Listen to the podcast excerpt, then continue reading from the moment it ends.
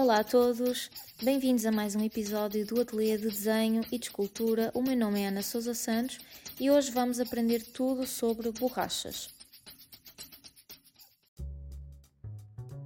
Existem diferentes tipos de borrachas, por exemplo, a borracha branca, aquela que eu mais utilizo ou aquela que mais nós utilizamos no dia a dia para apagar a escrita. Existem as borrachas de carvão, que são aquelas borrachas muito moles um, para nós trabalharmos o brilho e até mesmo clarear um pouco o nosso desenho. E são aquelas que eu recomendo que vocês tenham no vosso kit de desenho. Existem as borrachas muito finas, por exemplo, o lápis borracha ou as borrachas elétricas.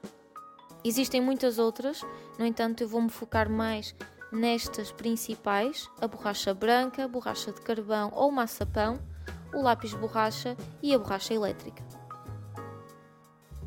Borracha branca é aquela que eu mais utilizo e que recomendo para apagar algum esboço no desenho, eh, aquelas linhas iniciais que nós já fizemos uh, e que temos sempre a necessidade de ir corrigindo à medida que vamos desenhando. Procurem comprar uma borracha branca mole, são realmente melhores para apagar. As duras não apagam tão bem e até mesmo podem rasgar a folha a borracha maçapão ou a borracha de carvão pode ser dita das duas formas. É uma borracha que nós conseguimos encontrar principalmente nas casas que vendem materiais de artes uh, e o custo delas é muito semelhante à borracha branca, há na volta de um euro, dois no máximo, e realmente são borrachas que eu recomendo que vocês tenham. Porquê? Porque é bastante útil para criar brilhos, como por exemplo, uh, temos um desenho já bastante adiantado no entanto, nós afastamos um pouco e verificamos que algumas zonas estão demasiado escuras. Então, o que é que eu posso fazer? Eu posso moldar essa borracha de carvão de forma que eu quiser uh, para criar aquele brilho necessário. Uh, e essa borracha tem tanta plasticidade, tanta elasticidade, muito idêntica ou muito semelhante à plasticina, que eu posso moldá-la na minha mão e criar então a forma que eu quero para desenhar ou, neste caso, para retirar algum brilho, um, criando então o brilho que nós vamos necessitando à medida que vamos formando o desenho.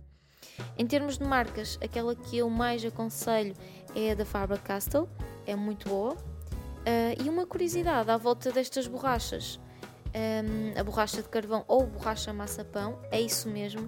Inicialmente ela era feita com o miolo do próprio pão, daí vem o nome borracha massa pão. Uh, e outra curiosidade muito, muito interessante é que um, provavelmente é a melhor compra que vocês podem fazer para economizar nas artes. Porquê? Porque esta borracha tem uma propriedade muito boa que faz com que ela não se gasta, em contraste com as outras que existem no mercado. Ela de alguma forma absorve a grafite ou o carvão uh, fica um pouco mais escura, mas posteriormente nós vamos amassando-a várias vezes e ela vai se apagando. Ela apaga-se ela própria, o que é espetacular, ela dura muito tempo. Temos então o lápis borracha, que é uma borracha em formato de lápis e é utilizado para criar brilhos muito pequenos, como por exemplo os fios do cabelo, uh, e o seu preço também anda à volta de um euro.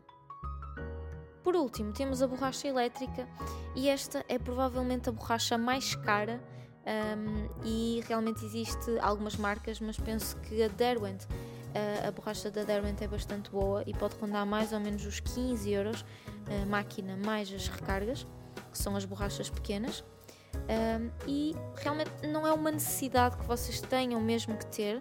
Um, no entanto, se vocês quiserem avançar no desenho, serem um pouquinho mais profissionais à medida que vocês vão exercitando, um, a dada altura, quando quiserem criar alguns brilhos pequenos, mais estreitos, em que o lápis borracha já não consegue chegar mais a esse ponto, uh, porque é um pouco mole mesmo assim, este material é aquele que vocês vão de certeza recorrer.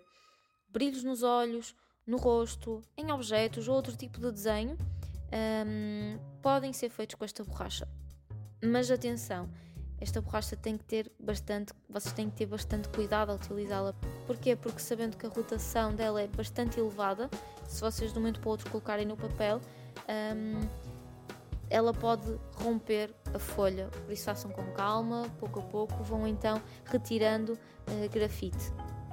Por hoje é tudo. Este é o Ateliê de Desenho e de Escultura. O meu nome é Ana Sousa Santos e até o próximo episódio.